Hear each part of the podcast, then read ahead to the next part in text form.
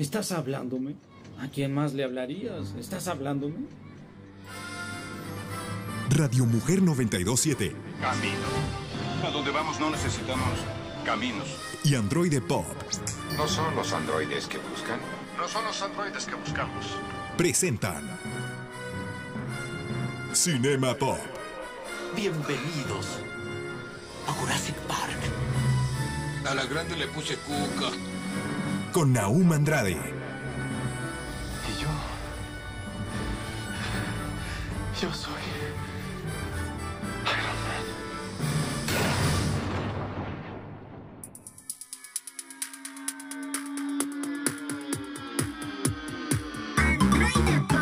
Señoras y señores que van en el camión, la Virgen de Zapopan les da la bendición. Ahí con lo que quieran, con lo que gusten cooperar, solo quiero decirles que Cinema Pop acaba de iniciar. Mi nombre es Naum Androide en Radio Mujer 92.7 de FM y estamos iniciando este sabadito con Cinema Pop, programa que va de cine, de series y todo lo que ocurre en la cultura pop. Le mando un saludote a mi amadísima productora Esmeralda Cano y al señor de señores, el director de Radio Mujer, Dago Camacho. Nosotros iniciamos las noticias. Recuerda que me encuentras a mí en TikTok como Cinema Pop y en Facebook y también me encuentras como Naum Androide en Instagram. Iniciamos. La huelga de guionistas ha terminado. Creímos, creímos que ese día nunca, nunca llegaría. Pero ya por fin, esta semanita, la huelga de escritores ha terminado. Ya que pasaron 148 días de este parón que tuvieron, pues esta huelga ya ha terminado. Han llegado a una resolución y ya nada más falta afinar unos cuantos detalles para que todo se reinicie. Por ahí, uno de lo que son eh, los principales que hacen el comunicado de la WGA, que es justamente la, parte de los guionistas, dice, podemos decir con gran orgullo que este acuerdo es excepcional. Implica unas ganancias y protecciones significativas para los escritores en todos los sectores de los miembros. Un resumen de estos términos les va a decir a continuación de lo que va, y es que parte de lo que hablan ellos es mejorar la remuneración de diferentes puestos de trabajo, nuevos requisitos sobre los niveles mínimos de personas en la sala de guionistas de televisiones y mejor pago para los guionistas de cine y como todo el mundo esperaba, un control del uso de la inteligencia artificial en el proceso de la escritura. Bajo esto, la inteligencia artificial no puede escribir ni reescribir material literario y el material generado por IA no se considerará una fuente de material para el sindicato, lo que significa que el material generado por IA no puede usarse para socavar el crédito de un escritor ni los derechos por separado. Ahora, también un escritor puede optar por utilizar IA al realizar servicios de redacción si la empresa lo prueba y siempre que el escritor siga la política aplicable de la empresa, pero la empresa no puede exigir al escritor que utilice un software como una, IA, tal como ejemplo ChatGTP, a realizar los servicios de redacción. La empresa debe de informar al escritor si algún material proporcionado por el escritor ha sido generado por la IA o incorporar material generado por IA. La WGA se reserva el derecho de afirmar que la explotación del material de los escritores para entrenar a la IA está prohibida por el MBA u otra ley. Con esto solo nos falta que llegue al final la huelga de actores, que esperemos que pronto pasa. Y me encantaría qué opinas tú acerca de esas restricciones por la inteligencia artificial que han puesto para poder ganar los guionistas. Te leo en los comentarios. La resistencia. Esta semana nos invitaron a ver el estreno de esta película llamada La Resistencia o The Creator en inglés, que es dirigida por Garrett Edwards, que él fue el quien dirigió Godzilla y Rogue One, una historia de Star Wars, la cual en lo personal me gusta mucho. Y yo esperaba con muchísimas ganas esta película justamente por esto. Además el tráiler me llamaba la atención el cómo se veía. Y tiene algo que se me hace muy interesante y es el hecho de que fue grabada con una cámara Sony FX3, un equipo muy muy muy diferente al que se suelen utilizar, ya que estas cámaras son un poco más accesibles para el público y se utilizan eh, como en la gama media alta de Sony, lo cual se me hace muy interesante ya que el filme se ve muy muy muy bien. Ahora, ¿de qué va el filme? Parte de lo que, eh, de lo que va el filme es acerca de la inteligencia artificial y los robots peleando contra los humanos. Pero hay algo muy interesante, ya que a mi manera de verlo, esta parte, esta película podría entrar en, dentro del mismo universo que estaría en Terminator, Matrix, Inteligencia Artificial, Yo Robot. ¿Por qué? Porque creo que es un- una parte que nos podría obtener respuestas, ya que la película se nos explica el por qué nace la guerra entre los robots y los humanos, pero también qué la genera. Y la respuesta es algo increíble.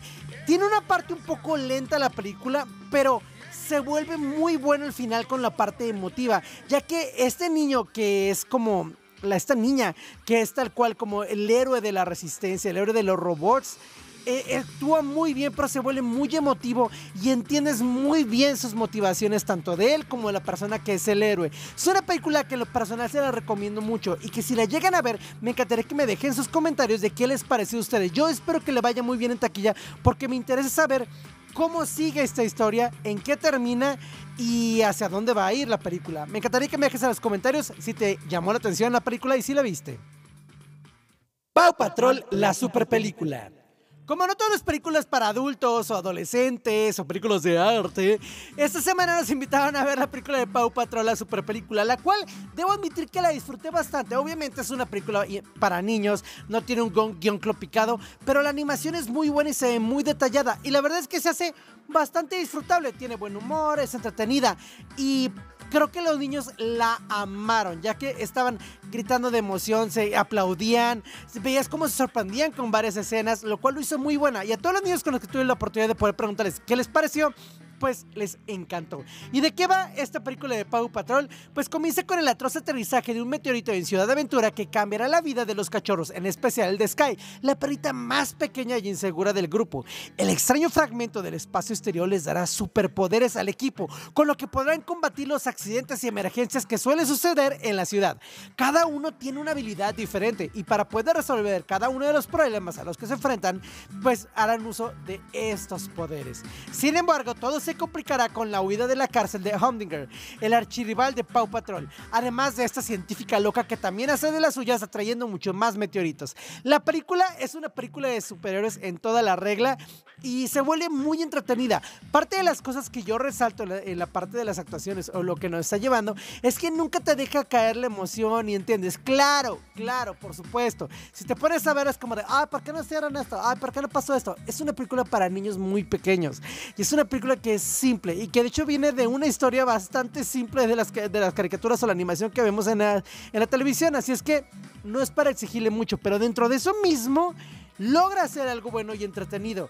Y creo que se, se lleva bien. Así es que lleva a tus chaparritos a ver Pau Patrol, la super película que te aseguro que les va a encantar. Si ya eran fan de Pau Patrol, la van a amar. Si más o menos son, la van a amar y tú también la vas a disfrutar. Con esto nos vamos al cortecito comercial y regresamos en unos momentitos aquí en Cinema Pop. Mi nombre, Naum Androide. Regresamos. Cinema Pop. Es tiempo del intermedio y preparar palomitas. Regresamos. Cinema Pop.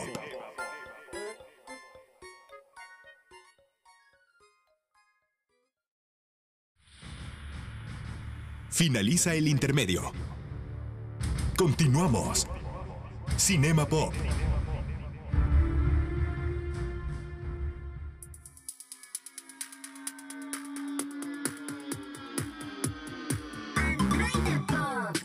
Estamos de regreso aquí en Cinema Pop en Radio Mujer 92.7 de FM. Mi nombre, Naum Androide, Naum Androide, N-A-H-U-M Androide. Así me encuentras en las redes sociales y estoy muy contento de estar platicando con ustedes. Parte de lo que me gusta compartir con ustedes es mis gustos y a lo mejor cosas curiosas que ocurren. Y no hay nada que me guste más como la música rock o parte de metal y el cine. Y cuando estos dos se han combinado, nos pueden traer unas joyas muy interesantes o unas actuaciones bastante peculiares. Son muchos los actores que les han cantado la música de ciertos, bueno, actores y directores que les ha gustado mucho la música de ciertos rockeros que luego los invitan a estar en alguna película, ya sea desde su música o algo por el estilo. Entre ellos, pues son, eh, bueno, encontramos a varios que son muy icónicos, pero algunos también han incursionado como actuación. Y hay algunos que son interesantes de hablar de ellos. Y de eso vamos a estar hablando en estos dos bloquecitos acerca de cuando las personas del rock llegan al cine. Con el primerito que vamos a iniciar, es con el señor Marilyn Manson, el cual ya es bastante polémico por sí solo. El señor Marilyn Manson es bastante eh, polémico, el señor Brian Warner. Y él ha estado muy metido en el cine desde su manera visual de sus videos, desde su música que también ha estado en el cine con Resident Evil. Por ejemplo, él compuso esa, esa musicalización. Pero aparte también actuó. Eh, lo de ser peliculero lo lleva ya completamente eh, dentro de él. Digo, tenemos por ahí, por ejemplo, también a Rob Zombie, que se dedica a hacer películas. Pero Marilyn Manson actuó. Aunque eh, su mayor papel hasta la fecha es el de ser él mismo, Manson se inició como actor en 1997 con la película Los Highway dirigida por David Lynch. Desde entonces ha tenido pequeños papeles como en El Caramelo Asesino, también se llama así, o Rise, Cazador de Sangre, entre otras. Además también ha hecho su incursión en el mundo de las series como Son of Anarchy o Californication, en la que en realidad hacía de sí mismo. Pero era interesante verlo en el papel, además que lo veíamos sin el maquillaje como tal, entonces para muchas personas era como de, pero si es Marilyn Manson o no es Marilyn Manson. Pues bueno, sí era Marilyn Manson. Yo recuerdo que en Los Highway, una película bastante complicada que se llama Carretera Perdida de David Lynch, bastante complicada, también fue una de las cosas que me dio muchísima emoción porque llegó ahí hasta la música de Rammstein, eh, banda que, bueno, muchos saben que es mi banda favorita de toda la vida. Y el escuchar la música de ellos ahí, además la música de Marilyn Manson, de Marilyn Manson, perdón, y de Trent Reznor también ahí, era genial. Pero de pronto saber como de, oye, esa persona que estaba ahí era, era Marilyn Manson, salió en la película también. Pues sí, sí salió en la película. Otra de las, ay, qué bonita canción tenemos de fondo. Mira, escucha un poquito. Sabes tú por qué vuelan los aviones, sabes tú por qué tengo que escribir canciones. Eso no lo Esta canción la pueden encontrar ahí en Spotify como La Señora Interesante. Sería genial que la buscaran La Señora Interesante de Spike Masters. Así la encuentran. Es un cover que hicimos de 31 minutos. Muy bueno. Pero bueno, continuamos. El otro de los cantantes que llegaron al cine se encuentra ahí John Bon Jovi. El cantante de la sonrisa imborrable ha participado en más de una decena de películas de todo tipo, desde bélicas hasta de vampiros, drama, comedias románticos. Algunas de ellas es U 571, que es una película bélica, o Vampiros o Los Vampiros Muertos, Los Muertos tal cual, y Cadena de Favores y La Noche de Fin de Año, siendo La Noche Fin de Año su última incursión en el cine en el 2011, lo cual es, es buen actor, la verdad es que logra capturar muchas cosas de sus personajes y se me hace algo interesante tenerlo ahí y creo que no la hace mal. Por ahí también tenemos después al señor Lemmy Kimmelster, que él es, nació en, bueno, en la, parte del rock es conocido por Motorhead y realizó una pequeña aparición en una película cómica llamada Cabezas Huecas, protagonizada por Brendan Fraser. Lo cierto es que es muy graciosa y puesto que, pues bueno, la historia va sobre unos jóvenes músicos que tienen una banda de hard rock llamada The Lone Rangers y quienes casi por accidente asaltan una estación de radio con el objetivo de que sus canciones sean emitidas. Sin hacer spoilers, el músico aparece entre una multitud confesando su hobby oculto e inconfesable. En el caso de su personaje, el de ser como un... Bueno, dejémoslo así, dejémoslo así. Vean esa película, Cabezas Huecas, y van a ver ahí al señor Lemmy Kimmelster eh, de Motorhead ahí. La verdad es que es algo más meramente un cameo como interesante. Digo, no vamos a hablar aquí, por ejemplo, de películas como El Mundo Según Wayne, que es muy obvio que iba a aparecer a alguien del rock, debido a la temática de la película y la cercanía que esta tenía con lo que son las personas del rock. Pero entre ellos tenemos también al señor de la oscuridad, al padre de la oscuridad, el señor Ozzy Osbourne. El Madame tampoco se libra de tener su pasado cinematográfico, habiendo hecho cameos en Real Nicky, El Hijo del Diablo, y Austin Powers en Golden Member, así como papeles secundarios en Trick of Treat, que también cuenta con la aparición estelar del bajista Keith Gene Simmons, o en la efímera, ay Dios mío, Casantasma del 2016. Asimismo, el rockero no ha querido desaprovechar su voz y ha experimentado al máximo, habiendo doblado algunas películas como Gnome and Julieta. La verdad es que Ozzy Osbourne es un, es un personaje bastante peculiar que además de haber tenido su reality show, nos regaló algunas participaciones en el cine y en series que creo que está interesante, ya que tiene una voz peculiar. No diría que es una voz excelente, en lo mi personal, creo que tiene una voz peculiar, Pero bueno, ha sacado provecho a esto y a su misticismo que incluye quién es Mossy Osborne para estar en el cine. Así es que si quieren ver alguna de estas películas donde él apareció, pues bueno, pueden ver Little Nicky, Austin Powers, In Gold Member, Trick or Treat o Kiss, donde, eh, bueno, perdón, o Cazafantasmas, que a lo mejor no es la mejor opción, pero bueno, ahí está. También recuerda por allá Twisted Sister, donde su cantante Dee pues eh, apareció en la gran aventura de Piggy, que fue el primer contacto eh, con el cine de él, de Dee, de Twisted Sister, una disciplina con la que seguiría él en contacto hasta el punto de que se atrevió en 1998 a escribir una película de terror llamada Strangeland, en la que interpretó a uno de sus personajes principales. Así que si les gustaba Twisted Sister, estos de We're not gonna take it. No, we're gonna take it. Pues bueno, ahí pueden verlo en esa, en esa película. Por otro lado, tenemos al señor frontman de, de los Red Hot Chili Peppers, Californication, Anthony Kiddis. Él apareció en la película Le Llaman Bon, perdón si le pronuncio mal, creo que es francés, Le Llaman Bondi, algo así, con Keanu Reeves al frente. En ella, Reeves interpreta al agente del FBI, Johnny, que intenta eh, ir siguiendo el rastro de distintas pistas para desenmascarar a uno de los delincuentes. En una de estas pistas, Reeves se interpreta, eh, se interpreta con una banda de surfistas radicales donde hace acto de presencia Anthony Kiddis con el look que lo hizo famoso tras la grabación de Blood, Sugar, Sex and Magic de los Red Hot Chili Peppers. Así es que ahí tuvimos al señor este, Anthony Kiddis en esta película, la cual está bastante interesante, teniendo por ahí una, una pelea bastante interesante en la playa. Y si vamos a hablar de los Red Hot Chili Peppers, tenemos que hablar de su bajista Flea, o Flea, como tú quieras llamarlo. El bajista comenzó su carrera como actor a mediados de 1980, siendo su primer papel el de un joven punk en la película Suburbia en 1984. En el drama Trashing de 1986, apareció interpretándose a sí mismo como un miembro de los Red Hot Chili Peppers. Años más tarde, hizo The Needles en la segunda y tercera parte de Regreso al Futuro. Eh, que la verdad es que lo hacen bastante bien. Y ahí me sorprendió porque en su momento no sabía que Flea había, había, que él era, pues que era, que él era el, el bajista de los Red Hot Chili Peppers. Y dije, espérame, ya cuando lo vi en uno de los videos de Red Hot Chili Peppers, dije, espérame, hasta no ser que sale en Regreso al Futuro, en- en Back to the Future. Pues sí, y en el 2017 hizo Baby Driver. Digo, este señor está loco con lo que hace y no actúa nada, nada, nada, nada, nada mal.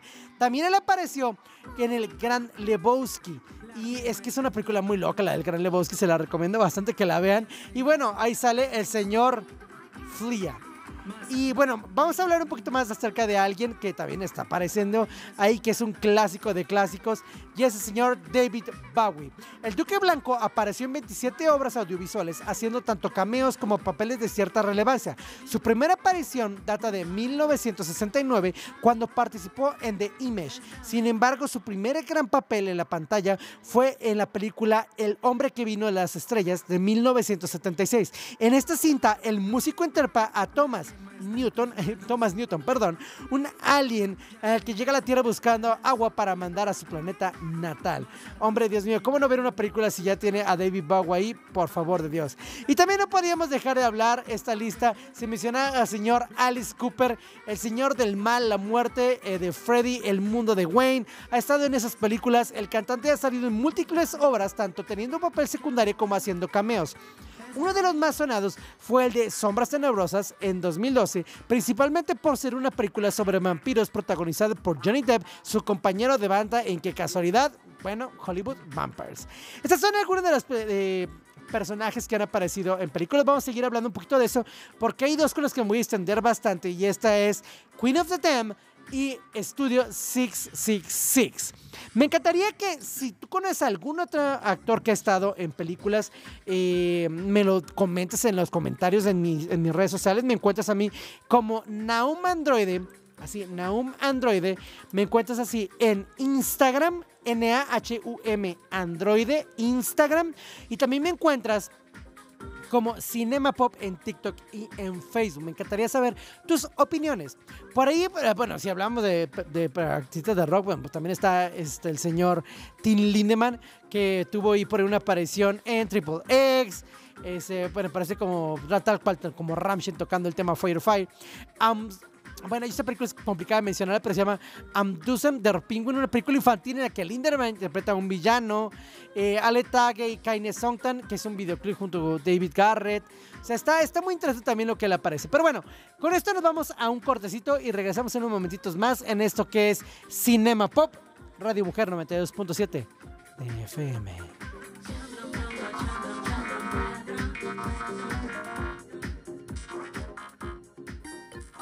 Es tiempo del intermedio y preparar palomitas. Regresamos. Cinema Pop.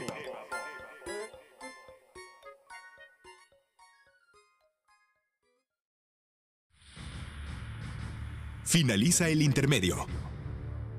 Continuamos. Cinema Pop.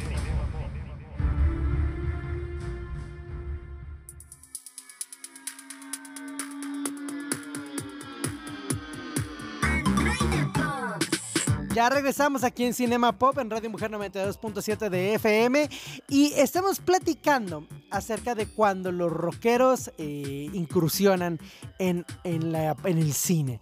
Y parte de los que habíamos hablado por ahí me comentaban que nos faltaban algunos y sí, nos faltan por ahí algunos, eh, entre ellos el señor Kate Richards. Kate Richards, este emblemático personaje que es de una persona excéntrica a personaje excéntrico. O sea, va de un personaje que él básicamente él es excéntrico.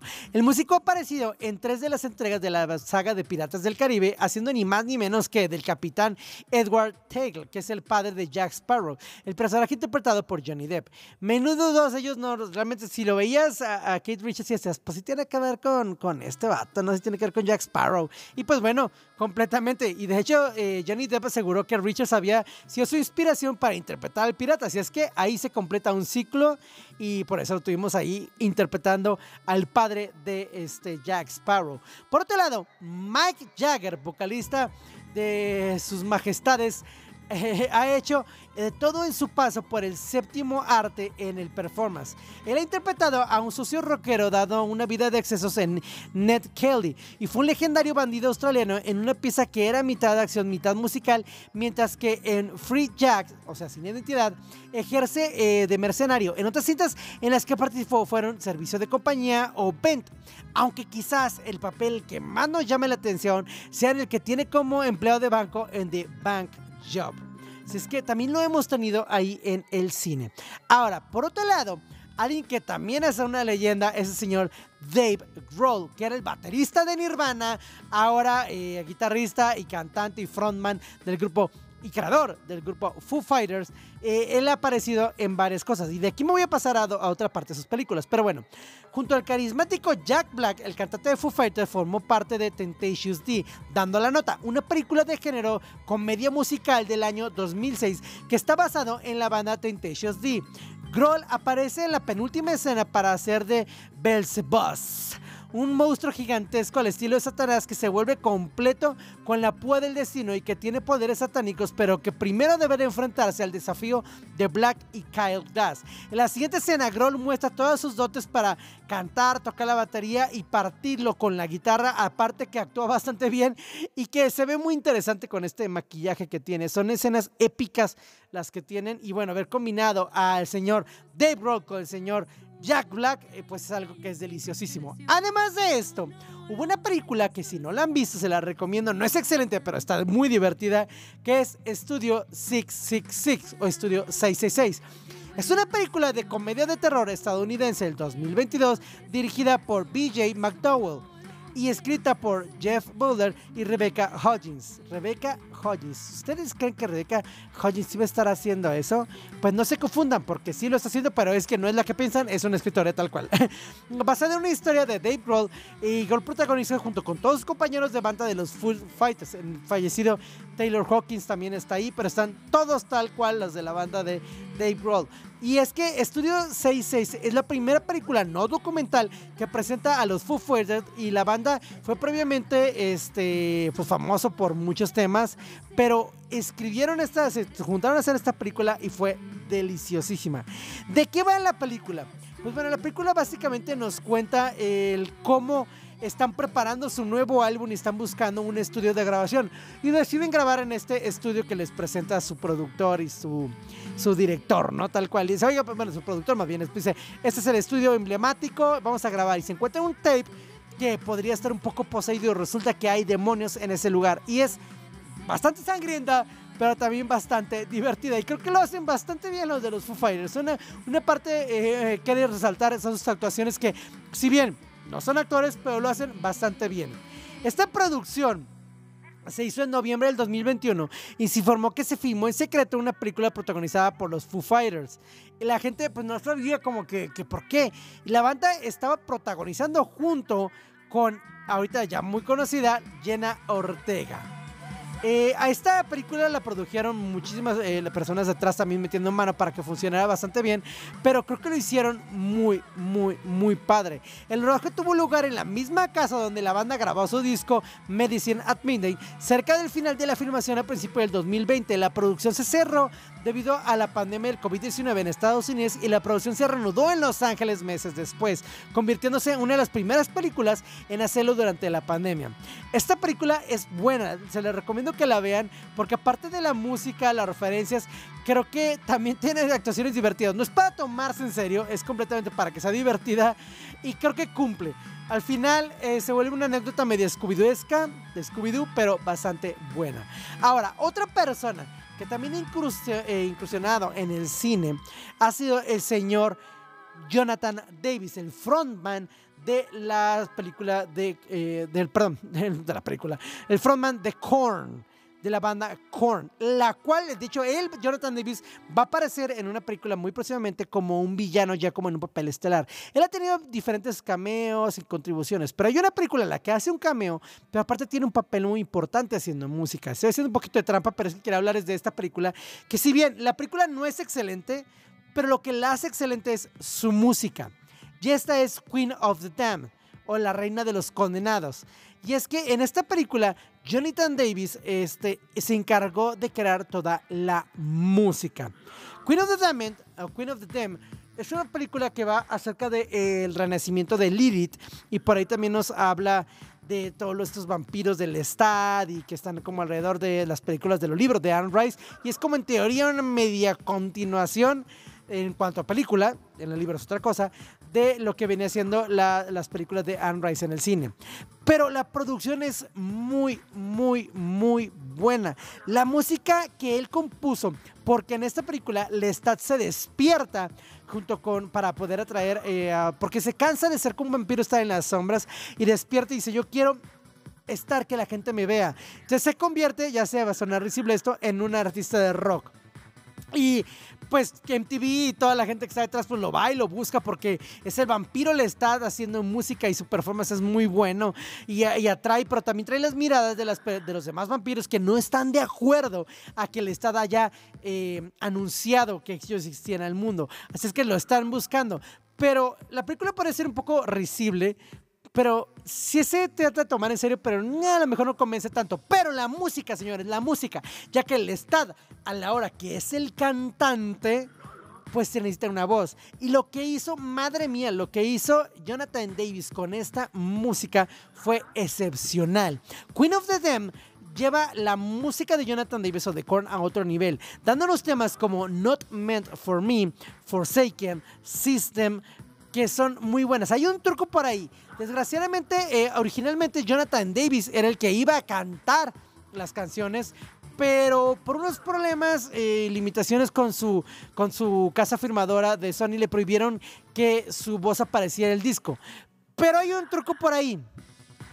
Él invitó a su gente, a gente que a cantar, entre ellos están el señor de Wayne Static, eh, cantando ahí Wayne Static con nosotros, el señor David Drayman de Disturber, Chester Bennington, Marilyn Manson, eh, están muchas personas, Jay Gordon de Orgy, pero si te fijas bien, a la par de las voces de ellos, se escucha una segunda voz que estoy casi seguro que es Jonathan Davis. Por ahí hicieron un truco donde él no es el que está cantando principalmente, está por ahí escondido y lo hace bastante, bastante, bastante bien. La música vale muchísimo la pena que la puedan encontrar. Se encuentra en cualquier lugar, si la pueden escuchar o comprar el disco de Queen of the Demo, la película, está muy padre. Y en el DVD venía, ya sé que viejo sueno, pero en el DVD venía también los videos musicales creados para esta película y es muy, muy bueno. Por ahí después él hizo unos temas, este, em, como en live, donde ya las cantaba él y se escuchan todavía muy, muy, muy bien. En concreto, le recomiendo las canciones de Forsaken, Redeemer, System, Slept So Long y Not Meant For Me. Son muy, muy, muy buenas. Si viste la película eh, o conoces alguna otra película que debería de hablar aquí acerca de los rockeros que han incursionado en el cine, me encantaría que hablaras. Por ahí ya estuvo Jonathan Davis también, perdón, se me olvidó decir, en la película de Devil's Tree como The Pet. Así es que vamos viendo cómo lo ha hecho el señor también y qué es lo que viene. Pero bueno, con esto no estaremos eh, terminando este bloquecito. Eh, conmigo, bueno, vamos a estar viendo el segundo bloque con más noticias. Pero me encantó poder hablar contigo de estas películas de rockeros y especialmente estas últimas dos que, que se las recomiendo bastante. Queen of the Demet, reitero, la película no es que sea excelente, pero la música es muy bueno. Y Estudio 666 de los Fighters creo que son, son emblemáticamente divertidas. Así es que con esto lo- los dejo en este bloquecito. Me encantaría que me sigas en mis redes sociales. Me encuentras a mí principalmente como Naum Androide, N-A-H-U-M Androide. Así me encuentras en Instagram y también me encuentras como Cinema Pop, así, Cinema Pop, en TikTok y en Facebook. Así es que ahí los voy a estar leyendo. Por eso siempre digo, déjame en los comentarios, porque quiero que me dejes ahí en los comentarios qué es lo que tú opinas o si quieres algún regalito o algo más que vayamos a estar regalando en esas, eh, en esas redes, ¿no? Pero bueno, muchísimas gracias por escuchar hasta este bloquecito. Seguimos en el siguiente bloque con más noticias aquí en Radio Mujer 92.7 de FM.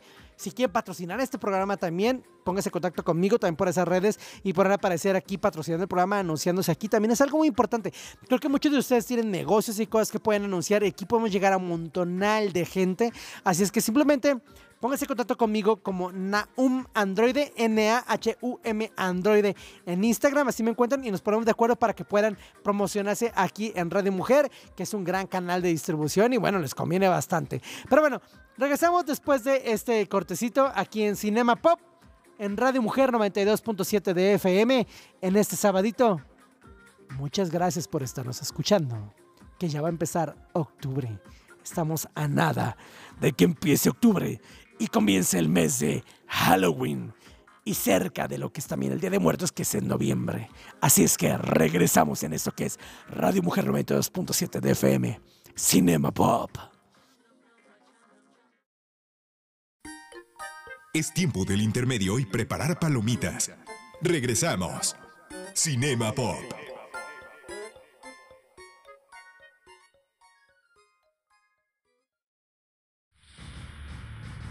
Finaliza el intermedio. Continuamos. Cinema Pop.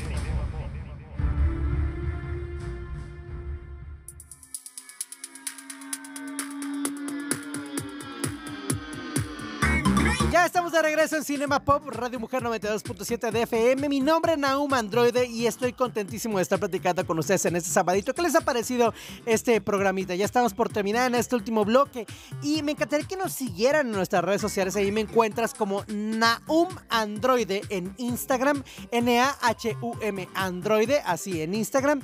Y también me encuentras como Cinema Pop en TikTok y en Facebook. Si nos sigues, ahí podrás estar al pendiente de qué es lo que estamos haciendo, qué película estamos viendo. Además de que, bueno, pues podrán regalar, les podemos regalar algunos momentos, algunos pasecitos o algunas cosas que tenemos para ustedes. Continuamos.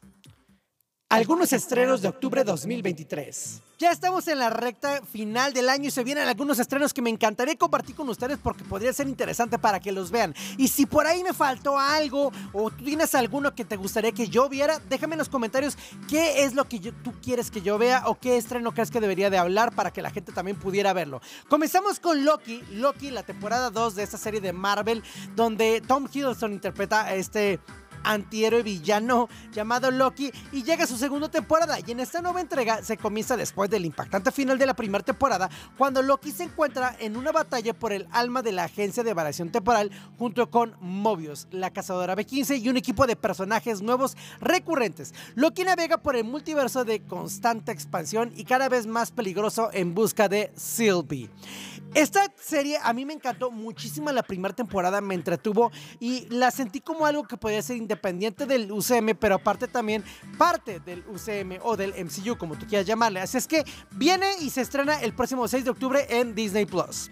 También viene por ahí Ricky Morty temporada 7, donde vuelven este dúo animado más famoso y aclamado de los últimos años con esta nueva entrega donde Rick dará casa a su némesis. Todo esto mientras ocurren las situaciones donde por supuesto Morty también estará involucrado y llega a su estreno el 16 de octubre en HBO Max. Es una de las series que más espero porque se me hace muy entretenido cómo manejan el humor. Es algo para adultos, eh, maneja el humor de una manera muy interesante, pero también toda la parte teorema científico de viajes en el tiempo y los dilemas espirituales y eh, emocionales que esto puede llevar, pero todo con humor y sin tomárselo totalmente en serio.